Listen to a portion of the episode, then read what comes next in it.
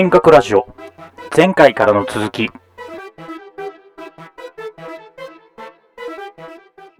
第3章。椎名林檎は2020オリンピックで何をしようとしていたか。っていう話になります。まず、それを、その前に、椎名林檎と行きについて、ちょっと話したいなと思ってて、椎名林檎って、めちゃめちゃ息を体現しようとしているアーティストなんですね。俺からすると。その息の構造をめっちゃ読んでる俺からすると、息にストイックな椎名林檎っていうふうに思ってて、例えば、まあ、さっきも言ったように、粋な姿勢っていうのは、まず全身に関しては、姿勢を軽く崩すことが粋の表現である。で、なんかそういうビジュアルイメージとか、なんだろうな、立ち姿みたいなところで、なんかそういうのって、椎名林檎の中に、なんかこう、アーティストイメージの中にもあるかなと思ってて、まあそういうのあるよな、とか。あとは、えー、粋な声っていうのを、クキが言っているのが、えー、すなわち、一語を普通よりもややな長く弾いて発音し、叱る後、急に抑揚をつけて言い切ることは、言葉遣いとしての粋の基礎をなしている。この際、長く弾いて発音した部分と、急に言い切った部分とに、言葉のリズムの、えー、言葉のリズム上の二元的対立が存在し、かつ二元的対立が息のうちの微体の二元性の客観的表現と解される。音声としては、か走った最高音よりも、ややサビの加わった自高音の方が息である。まあこれ要するになんか、え音声としてはか走った最高音よりもややサビの加わった自高音の方が息である、この辺も、なんか僕らがイメージする椎名林檎の歌い方の、なんか、イメージだよな。で、確かもう、なんかその1号普通よりもやや長く弾いて発音し、叱る後、急に抑揚をつけて言い切ることとか、この辺なんかもうすごい、椎名林檎のなんか、歌い方のイメージだなっていうふうに俺とか思ってて。で、次が、粋な髪型っていうので、えー、髪は略式のものが粋を表現する。まあその和装であったりとかしても、その、髪に関してはちょっとその、なんだろうな、略式というか、決まりきらずに略式な髪型をするということであったりとか、まあ、こういったなんかその姿勢だったり発声法だったり髪型っていうところで、椎名林檎はめちゃめちゃこう、息をストイックに表現し、体現しようとしているっていうか、割とそれをもうあえて、なんか、あえてそれを若干コスプレ的なぐらいまでにやろうとしているっていうのが椎名林檎のアーティストっていうふうに、アーティストイメージっていうふうに俺は考えてます。で、なんかその、もっと言うとなんかその、例えばその、なんだろうな、多遊、なんか高級友情みたいなイメージを出したりだとか、その感じを、あえて強く出そうとしてるアーティストっていうのが、シーノリンガって俺、いう僕のアーティストイメージで、それってなんか元はシナリオ自身がやろうとしてるのか、それともなんかレコード会社の戦力でそういう風になったのかわからないんですけど、うん。そういうところがあるかなと思ってます。で、それを踏まえて、椎名林檎が2020オリンピックで、これかつて何をしようとしていたのかっていう俺の仮説の話になります。まあ、で、それを、その前に前提として共有したいのが、えー、リオパラリンピック閉会式で、まあ、これはボンちゃんから教えてもらって俺も知ったんだけど、えー、で、流れていたのが、東京は夜の7時。まあ、さっきも言った、粋なミュージシャンだと俺が思っているピチカート5の名曲、東京は夜の7時が使われてるっていうのがあるんだね。で、まさにあれこそ、なんか、俺からするともうこれこそが俺の思う粋な東京のかっこよさだよ、だよ、みたいな。曲が、しかもかっこいい、マジでバッチリかっこいい、あのー、映像とパフォーマンスで表示、現されてたっていうのがあったんだけど、で、ここの東京は夜の7時っていうのが、まあ、キーポイントっていうか、まあ、実際、俺はこれはもう、前から言ってはいたんだけど、実際今回のオリッパラでも結構なんか、ちょいちょい流れてたんだけど、実際。そうそう。なんだっけ？開会、ん？パラリンピックの開会式だったっけな？どっちだっけな？どっかで流れてたよね。俺もなんかち、ね、あまりちゃんと見てなくても。で、それがあって、で、でそれを踏まえて、ちょっとこれ、急に話が飛ぶ飛ぶんだけど、俺が好きなラジオパーソナリティのジェーン・スーさんっていう人がいるんだけど、その人が、えー、2016年11月11日の時点で、ビルボードライブ東京で、あのー、ピチカートファイブの野宮真紀さんのライブを鑑賞したときに、えー、つぶやいてたツイートで、を引用します。それで、えー、野宮真紀さんライブアットビルボード東京2020年私は還暦オリンピックの開会式で東京は夜の7時を歌いたいなの MC で感極まる。長かった。長かったけど間に合った。世界にいいでしょう。と胸を張って言える成熟した日本女のポップカルチャーアイコンっていうふうに、えー、つぶやいてるのが、えー、あったのね。で、その当時の時系列で言うと、2020年夏に野宮真紀は還暦だったのね。もう今2020年な、21年になってるけど、で、じゃあ仮説として椎名林檎は2020年オリンピックで何をしようとしていたのかっていうふうに考えたときに、俺は2020年夏季オリンピックの開会式で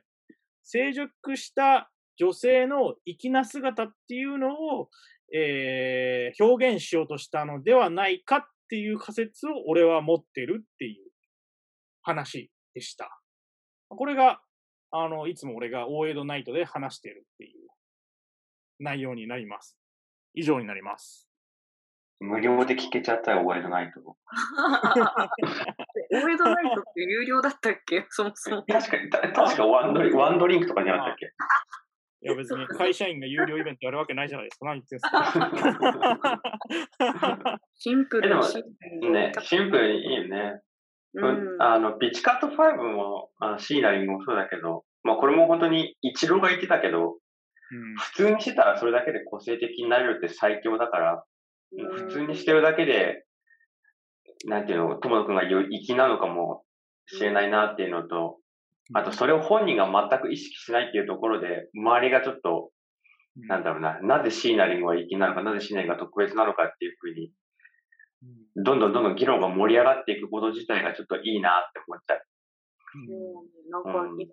結構聞きながら、あの、ね、それは、そうくんと私とかはきっと中学生ぐらいの時に椎名林檎を見て、ものすごいこう衝撃を受け、なんか、なんというっけな、すごい、なんだと、なんか今、とものくんの話聞きながら、うん、なんか、特に、最初からそうだったっけなみたいなことをすごい考えながらこう聞いていて、あでもね、もともとシナリングってものすごいその歌舞伎好きだったりとか、その辺はね、まあ、あの自身がこう語っているところ、本当中村勘三郎さんのなんか舞台について語ってる椎名林檎なんてもう本当に、本当に可愛いんですけど、なんか、なんだろう。なんかその日本の文化とかに対する、うん。うん、あの、ものすごいこう、なんだろう、リスペクトというか、そういうものがなんかもともとものすごい本気である人だなと思って、やっぱ昔から見てはいるけど、なんか特に、特にやっぱりなんか最近最近というか、その、さっき友野くんも言った、なんだろう、さっきそ、そうくんは、なんか、椎名林檎が、その、意識していない、本人が自覚、無自覚なところでとは言ったけど、なんかね、ある時、あれ違う、違うと思う。いや、違うと思うよ。だから、私はその、椎名林檎が、自身が言ってたのが、やっぱりその、椎名林檎という、こう、ものを、なんだろうな、表現している人、椎名林檎というアーティスト、アーティストとしてそれを表現しているというプロだと思っているので、なんかそれを、そうそう、例えばなんか昔、なんだっけ、あの、本能とか、あの、初期椎名林檎というか が、本能でなんか看護師の姿でなんか歌ってたとか、いや別にあの家にいても看護師の格好しててそのまま出てきてるわけではありませんし、みたいな 話をしてた時があって、しっかりその椎名林檎というパフォーマンスを本気で、あの、こう、している人というか、うん、だと思っとるけど、もちろんそのベースには、そのもそもそも彼女が愛してきた者たちが、あの、うん、あるというか、うん、嘘ではないけど、椎名林檎という一つのこう、やっぱパフォーマンスをちゃんとしてる。その、そのプロさ加減にこっちは本当にこう痺れるというかなんだけど、なんかさ、あの、でもそうかな、息を本気で表現しようとしてるっていうのは、もう本当まさにだなと思いつつ、なんかさ、私の中で、なんか、椎名林檎のことはもうもともとものすごい好きだったけど、ピチカート5とか、細野アロンとかは結構、なんだろう、そそれこそ友野くんとか、と遊ぶようになってみたいな、なんかその大人になってから、社会人になってから行こうみたいなところがあって、そうか、東京ってまあ、東京感、この感じ確かにあるよね、みたいな、なんだろう。だから私がその椎名林檎が好きすぎて、その、いわゆる新宿、渋谷系 ではなく新宿系と呼ばれた彼女のことが好きだったから、なんかと、広島からまあ東京に行って、大学以降行った時も、なんかこう、新宿とかのカオス感みたいな、あの辺を東京らしさとしてなんとなくこう、イメージしてたし、行って実際そういう周辺が好きだったものとしては、あの渋谷系っていうエリアにあんまりこうテンションが上がってなかったから、もともとは。なんか、さっきも話聞きながら、行きの構造の中で言うと、行きに入るんだろうけど、なんとなくさ、私のテンションの、私のかすごい感覚的な話だけど、椎名林檎は粋の極みみたいなところに私の中ではいて、で、なんか、ピチカートとかはなんか小粋な感じっていうか、なんか小粋に入ってて、で、まあ、粋と小粋がどう違うんやって言われたら、なんかそんな説明はできないんだけど、なんか、そうそう、小粋なのも含めて、そうそう、だから、まあね、本当に本当に。なんかその辺の話って結構、繊細、俺の中で結構繊細な話というか、渋谷系もう、なんか、粋な渋谷系の人と粋でもない渋谷系の人もいると思ってるから、この辺は結構、あ、なんかこう、いいろいろあるんだけど、ピチカート単体は、うん、これは結構粋だなと思ってて、うん。なんか、洗練された感の凄さみたいなものを感じていて、そう、なんかそれがなんか抜け感がないものに私からしたら見えているみたいなところがちょっとあるというか、なのかもしれないなと思った。うん。あ、だからな、なんだろう、もう椎名林檎の体で表現すると、うん、あの、浴衣とか着物の、こう、うんうんうん、なんだろう、首？首のなんか襟の部分を、ああ、そういうことね。みたいにそっと抜いてるかどうかみたいな。あれだから、もう本当に、あれはもうストイックにやってるよね。もうあれは本当に茎とかが言ってるような、あの、で、この浮世絵のここの首元がいいんですとか、首がちょっと開いてることによる、その、なんとなく性を匂わせるところに息があるのですみたいなことを言ってるのを、ちゃんと真面目にやってるっていうか、すごい。う。ん、で、なんかそれは、なんかもしもしかしてって、なんか結果的になのかな？なんかやっぱその東京2020、あのね、あの、幻となってしまったけれども、東京2020オリパラのその演出に向けて、なんかよりその椎名林檎とか、まあ東京事変とかの、その、なんだろう、楽曲だったりとか、見せるものが、どんどんそれにそういうものによりなってってたな感はあったよね。それに合わせていってたのか、言ってたのかもしれないぐらい、もともとそういう、まあその要素というか、がある方だとは思うけど、いやもうそれをになんかやろうとしてたんだろうなと思ってたから、ね、すごいさ、そのために、うん、なんか政治とかとも距離をちゃんと近づけて頑張ってたんだろうなね、だからかわいそうだなって思ったよ、すごい。ね、いろいろあったと思うんですけど。椎名林檎のさ、Facebook ページとかももちろん見てるんですけど、先日、フランスの国営放送で、東京オリンピックの開催中に、あの国営テレビで放送されてた東京の文化を紹介する番組で、東京事変がインタビュー出演していましたみたいなのが告知されてて、うん、YouTube にも上がってるので見てみたんだけど、うん、あの、それこそリオの閉会式で、うん、あの、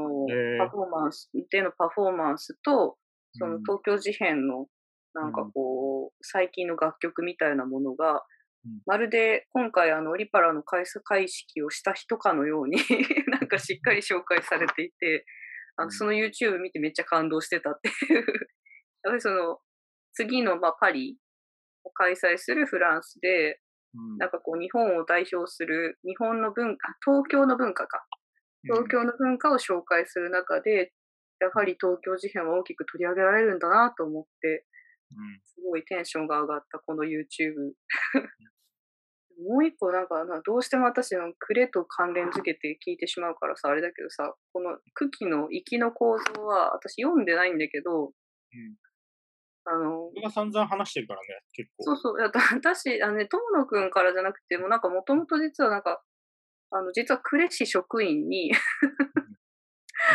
あの絶対俺の方が先だと思うよ。呉市職員に出会う前に東京で絶対話してるから俺。多分ね、でも、その、あんま記憶なくって、生きの構造の東京で話を聞いたのが、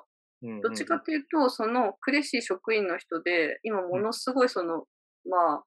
熱量の強めのちょっと人がいるんですけど、職員でね。で呉という土地を考えるときに、その人めっちゃ歴史好きな人で、そういう専攻だったというか、もともと大学とかでも、その人が、行きの構造をしっかり読んで、うん、絶対呉にはこれがハマるんだって信じ、信じて その粋な街だったはずなんだって言って、その粋っていうのが、あの、この街にきっとなんかあの、ちゃんとその根底あって、それを生かそうとするのが大事なはずだからって言って、なんかバイブルのようにずっと粋の構造をこう持って、で、なんかその何かこと、そう、断るたびに、その、生きの構造の。なんですけどね、なんか。そう、なんで。東京のバイブルとして持ち続けてるから、俺。でしょ、めっちゃ面白いなと。だからその。俺3冊ぐらい持ってるから、生きの構造。貸す用と読む用と、線引いてるやつと。うん、なるほどね。だけど多分それぐらいその人もどうも読み込んでるものって昔から。で、うん、その、なんだろう、街づくりみたいなところを考えるときに、この絶対この街に合ってるのは、うん、あのこれなんだみたいなことをすごいいつもことあるごとに言う方がいて、うん、そうそう。あ読 読んでないけど。そう読まないとだ。ごめん。読んでないけど。そうなんだよね。だから、でも、だからそこの、うん。へえと思いながら今、なんか、そうそう。うん、それで思い出してたな。これだって、ボンちゃんにめっちゃ、なんか、今も覚えてるもん。あの、うん、えー、東中野の、なんか飲み屋で、この話をしたことをすっごい鮮明に覚えてるから、絶対俺から聞いてるはず。構造うん。なんかね、江戸の話として覚えてるのよね。なんか、生きの構造っていう、なんか本のタイトルとか。生きの構造とは話さなかったかもしれないね。そうそうそう。なんかそこをあんまり覚えてなくて、どっちかっていうと、こう、帰こっち呉に戻ってきて、うん、あの、まあ、だから、おぼろげに聞いたことあったのか、だからそのどっかで聞いたことあるって思いながら、行き、うん、こここは港町、粋な町くれなんだみたいなことすごい言ってて、なんかその何かのその町づくりとか、どっかの話を、なんかその、どっかの町を模倣してとかじゃなくて、粋っていうのをちゃんとこうベースにある町だから、それを生かそうとしないといけないみたいな話をよくしている、その人。っていうのを、まあ、わかんない。だからその人のその思うきと、そのともくんの思うきがなんか違う、異なるのか。まあ、多分だって、あれでしたよね。だってきの構造でかか描かれてるのは基本的に江戸の話だからね。いや、そうそうそう。だからなんかその、なんだろうな。本質的ななんか根本的な部分で、これだと思ってるってすごい言ってた。なんか。そうなんだ。うん。だから、あれなんじゃない？なんかあの、うん。いろんな地方都市がそうなのかもしれないけど、多分その過去形としてのその生きっていう要素がっていう話をその人がするのは、うん。多分、あの、まあ、本当にその、対してその、に人口がいなかったところに対して、ものすごいその全国から、まあ、なんなら海外からも人が一気に集まった街だったみたいなところに、なんかそれで、そこで文化がなんか一、一時でも醸成された時代があって、その、ぐるぐるとその、いろんな地域からの文化みたいなものが、そこでこう、なんかこう、カオスだったというか、私の思う東京のイメージですけど、なんかそういったものが、その、ベースにあるっていうことなのかなと、ざっくりとは思ったけどね。聞きながら。これは、ちょっとなんか、掘り下げないとまだちょっと、それはわかんない。できないね。だから、そうですよ。その人を呼んで友野君と話させた方がいいんじゃないかと思うけど。俺ちょっとやっぱりこのことに関して、もうずーっと考えてるからね。うん、多分その人もずっと考えてるんだと思うよ。うん。なんかなんか、うん、そうそう。だから面白いなと思って、そのうん粋な構造についてずっと考えてる人たちが、身近にポンポンっていて面白いなと思いながら聞いてた。うん。オリパラ、まあ見たかったな。普通、本当見たかった。あの、ざっくり言うと、あの、椎名林檎のオリンピックスの開会式と閉会式見たかった。もうそれに関してもう俺コメコメントできないぐらいの気持ちだかそうだよ。ら。そこに関してもコメントするともうなんかもう、コメントがもうできないって感じだから。見たかったね。逆に。本当に。そう、見たかった。言ってもしょうがないけどね、見たかったよ。うん。本当に。だからそれってでも、だから、なんだろう、言ったら文春にも載ってないんだよね、それは。だから、その、の。あれの文春案の前だから、うん。あれ、あ、違うか。あれ？文春案ルシアは椎名林檎も入ってる。入ってた？か。あれ？もともとの制作チームの案として、まあ、週刊文春には出ていたという。まあ、で、まあ、限りなあ、くあれそうだよね。その、だから延期案だもんね。うん延期してが決まった以降の案だもんね、確か。そうだっけ？確かそうだった気がするけどな。うん。あれ？違う？まあ、どちらにしろ解散前。うん。うん。制作チームが解散前なので。うんうん。まあまあ。この話はちょっとね、うんオリンピックの開会式の話は俺はしないわ。まあ ラジオではしない。やめようやめよう。やめようやめよう。思い入れが強すぎるからしないわ。やめようやめよ椎名林檎。う。うん。俺の、やっぱ息を、息が表現されて欲しかったから、ねもう、もう、もうすでにか半分言ってるけど、もうん。なんかね、最近そのアメリカでもね、なんかその、日本文化、まあ、粋とはちょっと違うのかもしれないけど、う若干その、こういうのかっこいいよねっていうような英語の言い方で、うん。あのーそういう形容詞とか名詞、名詞かな？名詞に ISH をつけて、一種っていう、何々的だよねっていう風な言い方が最近あって、うん。俺バスケ好きだから、なんかマイケル・ジョーダンみたいにかっこいいよねっていう時って、マイケル・ジョーダン一種みたいな。ジョーダン日種。マイケル・ジョーダン一種まで言うんだ。マイケル・ジそうそうそうョーディッシュとかじゃなくて。違う違う。そこは訳さないんだけど、なんかその辺ちょっと日本っぽいなと思って、うんうん。なんかアメリカ人でも絵文字使う人すごい多いし、ああ。なんかその辺ちょっと日本がし若干侵食してきたなみたいな、やはり文化のところからかと思って嬉しい。うんいや、でもそうだよね。文化って結構、なんか、比較的平和に、グローバル化に、つながりやすいものである気がするよね。なんか世界の人が比較的平和につながりやすいものっていうか。うんうん。なんかさ、その、えっと、個人的に友野君と前話してた時の話だったけど、なんか、そう、グローバル化ってうん、なんかこうして、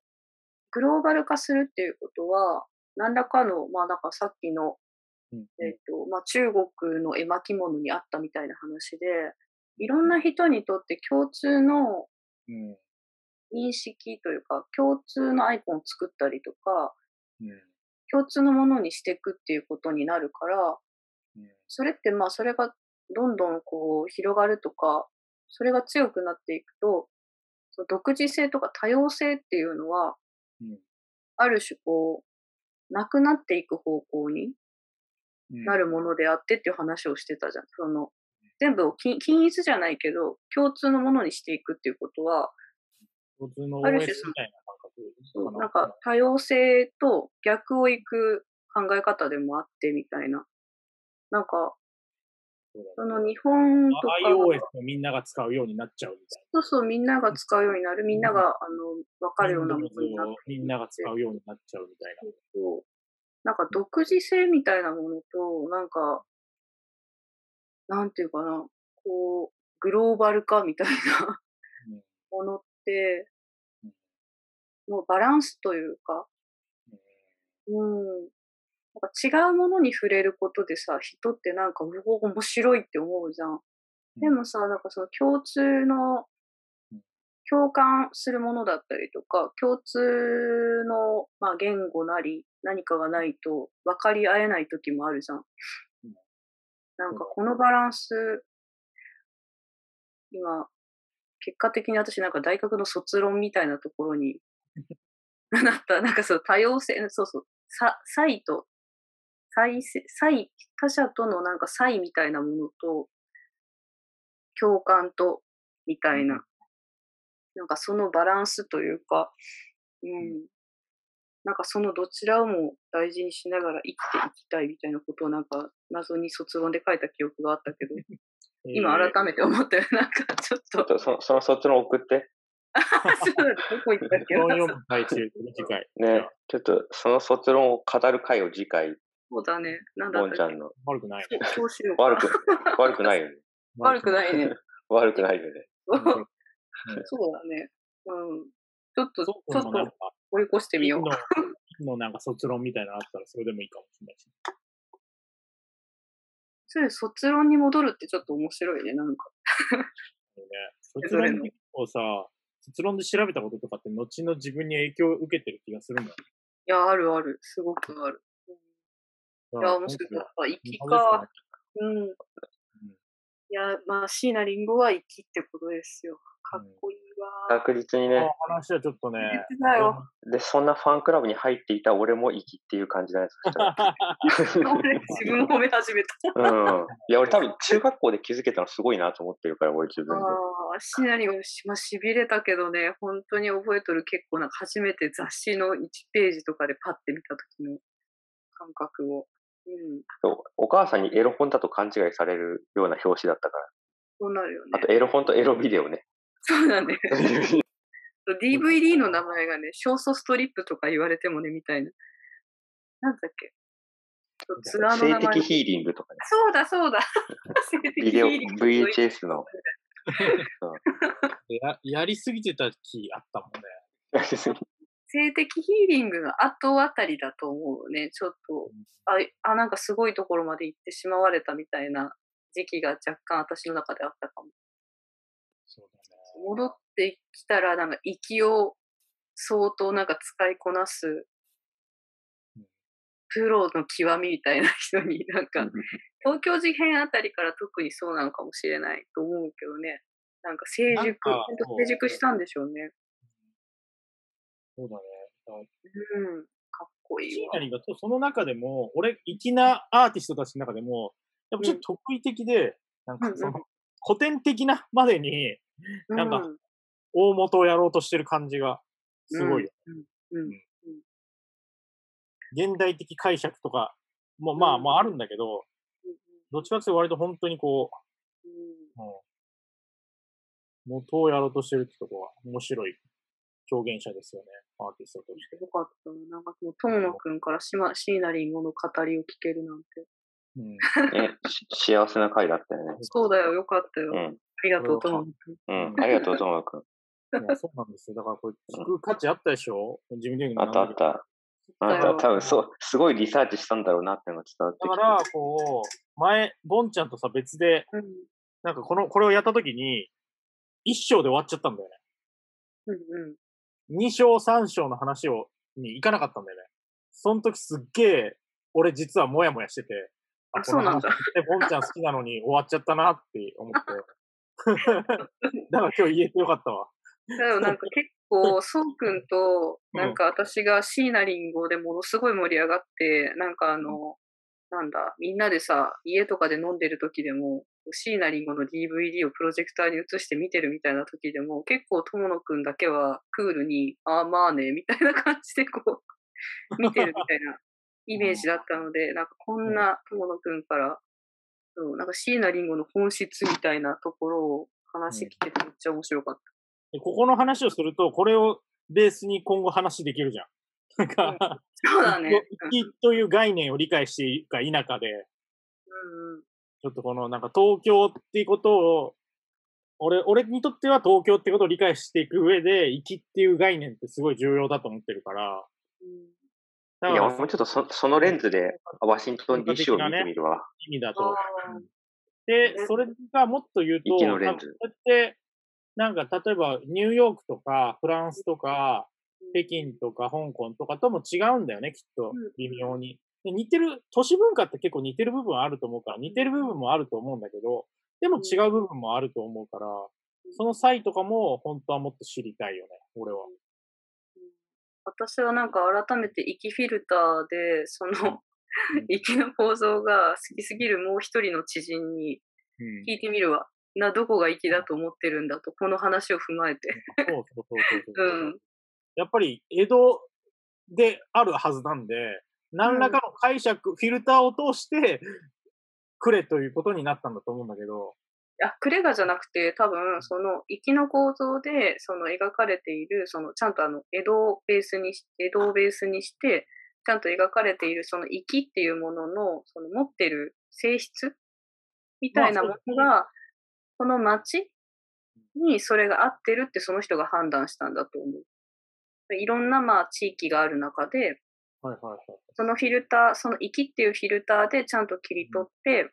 で、息であると思ったものを活かしていく方が、この街に合ってるっていう文脈だったとなる思うので、ほどね。はい、あ、そういうことか、そういうことクレが粋な街だってあはっきり言いたいわけじゃなくて、ああ、なるほど、なるほどね。ああ、そういうことか。フィルター、さっき、あソークも言ってたけど、ワシントン DC を息フィルターで見てみるみたいな、んそういうところだと思うよ。うん。